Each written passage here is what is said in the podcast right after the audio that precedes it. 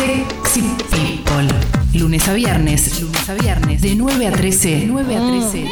Attention, attention, attention, baby, attention. En Congo FM. 10 y 47. Te recuerdo que todos los contenidos de Sexy People van a Sexy People Podcast. Sexy People Podcast, ahí puedes encontrar en Spotify todo lo que busques, eh, todo lo que quieras del programa está ahí. Para descarga de programa completa la bajás de congo.fm. eh. Este medio se sostiene obviamente con un club de suscriptores. Eh, esa es nuestra principal forma de ingresos, así que te invitamos a que te hagas socia socio de nuestra comunidad en congo.fm. eh. Y si querés subir tu suscripción, porque te diste cuenta que ya quedó viejísima y nunca la subimos, podés enviarle un mail a guido arroba congo.fm. Lo que la subas nos suma, ¿eh? Nos, no- no- nos, eh, Lo que un la montón. subas nos la sube. Exacto. Qué bueno, por favor. Y si, por ¿Cómo ejemplo, estoy, eh? ahora estás en una situación, no sé, en la oficina, eh, ocupada, ocupado, en la calle, escuchando, Sí. y decís, me tengo que acordar de suscribirme cuando esté en la compu, no sé qué, ponete un recordatorio, escribite en la mano, Sí. así cuando Sí. llegás a una compu lo podés hacer. Porque por ahí tenés la intención, solo que después te olvidás. Sos colgado, colgado. Claro. Exactamente. Eh, te recuerdo que en redes sociales somos Sexy People Radio y Escucho Congo. Ahí nos puedes seguir, ahí puedes encontrar todos nuestros contenidos también, enterarte de nuestras novedades. Sobre todo en la de Congo, lo que vas a encontrarte también son las novedades de eh, los demás contenidos que hacemos, ¿no? Como por ejemplo el programa Yarau, Trónica, los podcasts, hay un montón, ¿eh? Hoy sale un nuevo episodio de Pila de Libros con la segunda parte de la entrevista a Mariana Enríquez. Eh, hay mucho, mucho contenido en, en Congo, seguimos produciendo para hacer las cosas cada vez mejor. Y de todo tipo aparte. Sí, claro que sí. Bueno, vamos a empezar con un con el resumen de noticias ¿eh? y la mayoría de los medios de lo que habla obviamente es de el discurso del presidente Alberto Fernández en la apertura de sesiones ordinarias de 2020 de este año. Todos los años, todos los años quienes son presidentes o presidentas dan un discurso y son muy esperados esos discursos porque eh, se especula con qué van a decir y qué no. Seas albertista o no albertista, qué lindo que es escuchar a un presidente hablar bi- bien. y- y- Eh, sí, sí, sí, sí. Hablar. Eh, más allá de, más allá de esas cuestiones, Alberto Fernández dio algunas, algunas, señ- algunas fueron señales, otras fueron anuncios directamente. Eh, se destaca, por supuesto, eh, el proyecto sobre el aborto legal y la reforma judicial. Pero hay más cosas. ¿eh? Em, vamos a, ver por qué la mayoría de los medios lo, lo analizan. En los próximos días se va a presentar un proyecto sobre la despenalización del aborto, dice página 12, es lo que dijo Alberto Fernández, tema que, o de legalización del aborto en realidad, ¿no? Es un tema que llevamos mucho tiempo debatiéndolo entre nosotros, que tiene profundas implicancias personales. La situación de las mujeres gestantes en Argentina presenta aspectos diversos. Distintos son los desafíos que enfrenta la mujer que desea tener a su hijo y aquellas que deciden interrumpir su embarazo, ¿eh? Mm, ¿Qué pasa? ¿Tenés el audio ahí? Ah, bueno, dale, a ver. No sabía. Y en el siglo XXI, toda sociedad necesita respetar la decisión individual de sus miembros a disponer libremente de sus cuerpos.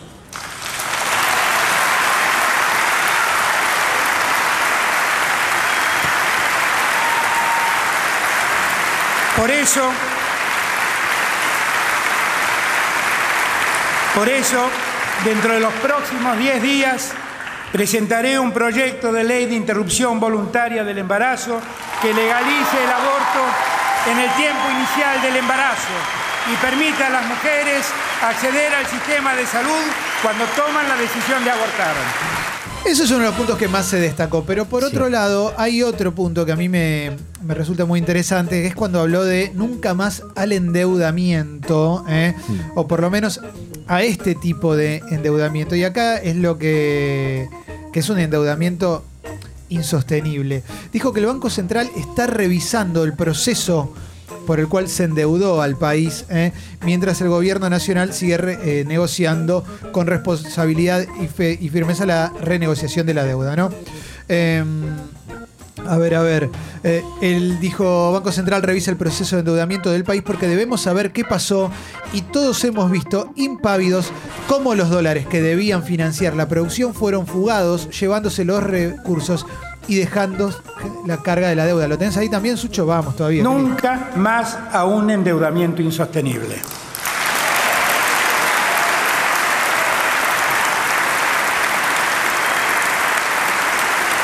Nunca más a decisiones que se toman con ínfulas tecnocráticas de la noche a la mañana y de espaldas al pueblo.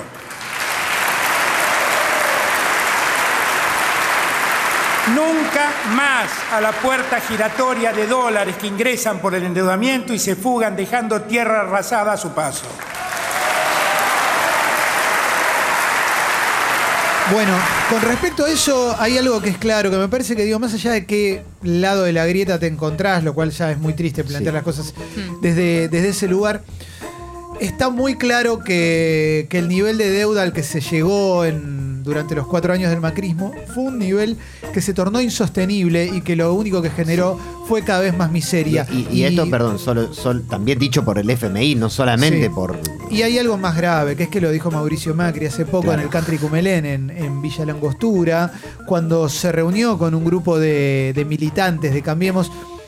Fue una charla que llamó mucho la atención porque las palabras de Macri fueron más o menos así. Dijo, yo, yo les decía, si ver toda la mierda, pero seguían tomando deuda como si él no hubiera sido el presidente. Yo les Él- advertí. sí. él era la, la- la máxima autoridad. Bueno, se fue toda la mierda y ahora estamos en una situación muy, pero muy dramática. ¿eh? Entonces, eh, me parece saludable que se, que se investigue el mecanismo sobre cómo se adquirió la deuda, qué pasó con los dólares, hacia dónde fue todo. Y por otro lado, que desde dif- diferentes partes del mundo y demás se pueda llegar a, a un acuerdo sobre cuál es la, la verdadera situación de la Argentina con respecto a la deuda y cuál es la mejor manera de que salgamos adelante. ¿eh? Eh, también dijo que el gobierno se va a poner al frente de la batalla contra la inflación. ¿eh? Hay una reivindicación para Belis también, si querés. Sí. La batalla sobre la reforma judicial y, y cuando se habla de la AFI, la- Bueno, eh, el documental de, de Nisman en, en ese momento Sí. en el que él pone la foto de Stiuso. Sí, Belli fue ministro de Justicia del gobierno de Néstor Kirchner. En ese momento el jefe de gabinete era Alberto Fernández. Belli salió expulsado del gobierno de Néstor Kirchner y, y no se le bajó el poder al- a lo que era en ese momento, no era la AFI, era la CIDE. CIDE, claro. Eh, y hoy, hoy llega una suerte de reivindicación para Belis que hoy forma parte del gobierno eh, y es una, una persona con mucha injerencia dentro del gobierno. Es uno de los que participó en la, en la redacción de este discurso junto a, Santiago Cafiero y al sociólogo Alejandro Grimson. Em, Vamos a. Le pidió al campo un esfuerzo también. Dijo el esfuerzo que tiene. Lo tienen que dar aquellos que producen y exportan porque tienen mejores condiciones en la Argentina de hoy. Eso es una realidad también. Lamentablemente, Argentina está en una situación muy, pero muy grave. Creo que puso la vara alta eh, y que vamos a ver qué pasa de acá a un año. Vamos a ver cómo es el discurso Sí. de acá a un año, a ver qué se pudo cumplir y qué no. Y no lo estoy diciendo como a ver si puede, sino realmente me genera curiosidad porque se empieza a plantear un país con políticas de Estado, por lo menos hay una intención de saltar esa división y tratar de encontrar un bien común, que sería lo ideal. Y van realmente. 80 días, parece Sí. un montón, pero son nada Pero más que poco. 80 días. Muy poco, sí. Mm. Voy a continuar eh, con más cositas porque ya Infobae te habla de que- la estrategia para consensuar los proyectos de ley que enviará al Congreso en los próximos días, porque obviamente cuando habló de lo de la, legalización del aborto, imagínate que hay un sector que no está de acuerdo. Sí, no va a ser color de rosa, no es que ya está. No, no, y no. y no, no. mismo, digamos, es un tema tan transversal que hay sectores dentro de lo que es el oficialismo con el que no están de Totalmente. acuerdo. Hay una Totalmente. diferencia muy grande que- que con plantearlo ahora y que Alberto directamente le haga la baja. No es lo mismo que cuando lo Sí. planteó Macri, pero igual no es que ya está legalizado. Bueno, eh, si mal no recuerdo el cargo que tiene Mayans en el, en el Senado, eh, es este es, es el jefe de senadores, me parece, del, del, del justicialismo y Mayans es, eh, es celeste, sí, sí. Eh, es senador nacional del Partido Justicialista por la provincia de Formosa, ¿eh? Y es uno de los que más peso tiene, y sí, es eh, español celeste. En Uruguay asunció Luis Lacalle Pou, ¿eh? Sí. en una alianza Buena de, onda. de los partidos No. El cuquito. de derecha, ¿eh? después de 15 años de gobierno del Frente Amplio, marcó diferencias ideológicas con Alberto Fernández. ¿eh? No lo hizo al estilo, no lo hizo al estilo bolsonarista Claro. tampoco. ¿eh? No, no, Eh, tiene otro estilo él. Es otro estilo de derecha. Eso hay que concedérselo también. Digo, No es Bolsonaro, no está diciendo que hay que matar a todos. No, no, no. Pero, pero bueno, por sí. ahí lo está pensando. Sí, obvio, obvio. Cambió el signo político en Uruguay después de 15 años de gobiernos de Tabaré Vázquez y Pepe Mujica. Sí. Eh, vamos a continuar, obviamente. Hay espacio para el coronavirus también en Infobae. Ahora voy a pasar a los otros medios. Hmm. Eh, En directo, ¿eh? la epidemia continúa su avance por el mundo. Hay más de 3.000 muertos en el mundo. ¿Mm? Asesor cercano a la Ayatollah Khomeini murió por el virus también. Bueno. Vamos a. Esto es interesante. 80 escuelas porteñas se van a sumar al plan de entrada de alumnos para evitar la doble fila. ¿eh? Eh, también habría que educar a, lo- a los papis y mamis, ¿no? ¿Cómo Que- es? Y hoy, Eh, no sé, eh, entrada es el veloz, día- ¿no? Hoy es el día de la doble fila. Sí. ¿No? Eh, Sí, sí, por En supuesto. todos lados. Hoy arranca. Es Sí. un programa que se llama Sube y Baja con el fin de promover el ordenamiento del tránsito en las cuadras de establecimientos educativos a través de una serie de recomendaciones y prácticas implementadas. Eh, ¿eh? ¿Puedo pecar de Doña Rosa y hacer una pregunta? Eh, nadie en estos últimos 10 años se dio cuenta de que en esta ciudad hay un problema imposible con el estacionamiento. No, o sea, obvio. digo, si le van, si se le, dieron cuenta, por eso lo querían si cobrar. le van a vaciar 14.000 bolsas de cemento a una plaza, digo, ¿por qué no la, la- la vacían y hacen estacionamientos? ¿no? Que son cosas que son necesarias Igual, ¿cómo en esta haces, ciudad. ¿cómo haces para evitar la doble fila del colegio? Si... Y si no hay lugares, si hay Pero más eso- autos que gente. No, y además es como, son 10 minutos, ¿cuánto tardás? Así que con- depende la entrada del colegio, depende también eh, la entrada. Nadie, va a ir a, nadie va a ir a estacionar por 10 minutos. No, por eso. Ese es el tema. Eh, vamos a, a continuar en La Nación. Dice, objeción de conciencia y las 12 semanas. Los cambios que podrían hacer aprobable, entre comillas, el proyecto sobre aborto. Modificaciones para que eh, pueda salir adelante Claro. el proyecto sobre el aborto. ¿eh? Em, a ver, a ver. eh, El plan mil días, ¿no? Está también incluido. Sí.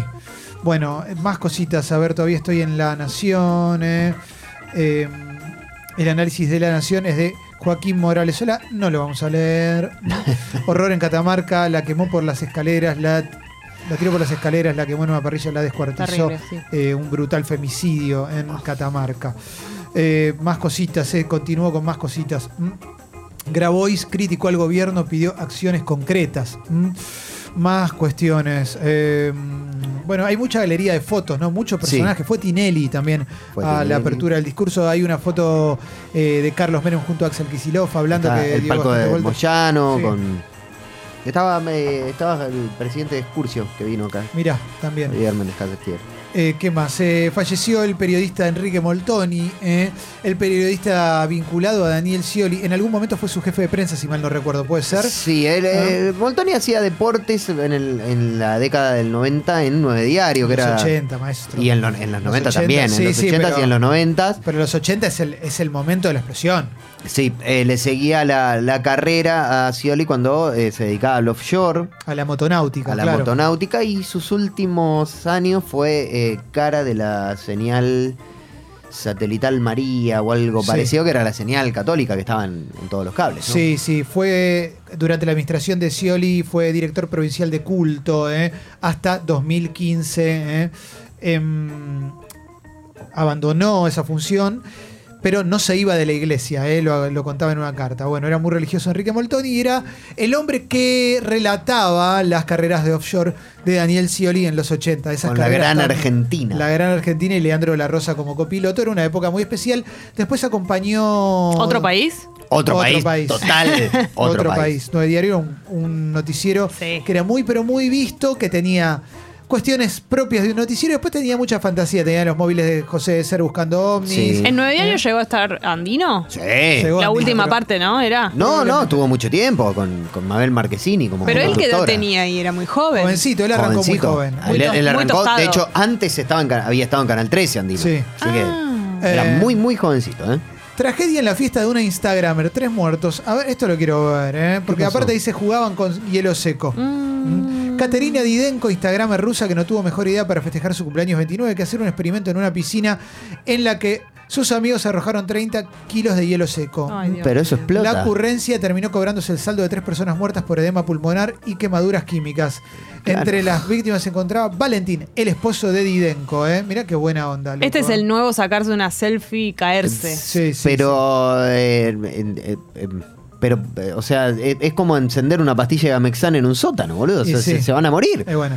Adam Levine le pidió disculpas al pueblo chileno por su actuación en Viña del Mar. eh. Sé que los decepcioné y me disculpo, dijo Adam Levine mirando a cámara y dirigiéndose a través de Instagram al pueblo chileno eh, que presenció la malograda performance de su banda Maroon 5 eh, en el Festival de Viña del Mar. El festival, eh, el recital no salió como, como esperaban. El cantante se lo notó desganado, como si estuviera ensayando el show, sin energías y con problemas de voz que se volvieron cada vez más El notorios. monstruo se comió a Adam Levine, que Sí. no alcanza con ser uno de los hombres más bellos del planeta. No, no, con tener No ese- alcanza. ese cuerpo, ¿no? No, sí, sí. Pero aparte, se sub- hay, hay algo que me da bronca, que es cuando se subestima a los festivales eh, de este lugar del mundo. ¿No? Sí. Eh, que suele pasar, porque hay, Sí, claro. hubo varios papelones en Viña del Mar, fundamentalmente de artistas internacionales. Lejos está, eh, bueno, me acuerdo del de Sting. No, igual el de Sting fue maravilloso. Del Rofo de Sting. Sí. Fue maravillosa. Rofísimo. Rofísimo. Pero se sube, o sea, cuando le abren el micrófono y se cuelga un instrumento, Ale, ¿quién te cae peor? rofo. ¿Sting o Bumburi? No, Bumburi. Bumburi porque no, no tiene cómo defender Claro. todo el resto de la A los cosa. 95 años murió el poeta y sacerdote nicaragüense Ernesto Cardenal. También seguimos con el resumen de noticias. Se fue un gran amigo. Se fue un gran amigo, ¿eh? Fuerte abrazo a su a ver- familia. sí, sí, sí, sí. A ver qué más cositas podemos encontrar. ¿eh? Recién estaba, a ver, eh, la tapa de página 12 también. mm, eh, habla del detrás de escena del discurso del presidente. Emotiva carta de la novia de Fernando por el cumpleaños del joven. eh, cumpliría este lunes, hoy, 19 años. Sí. ¿eh? Le están haciendo homenajes, creo, en el colegio. Sí, sí, sí, sí.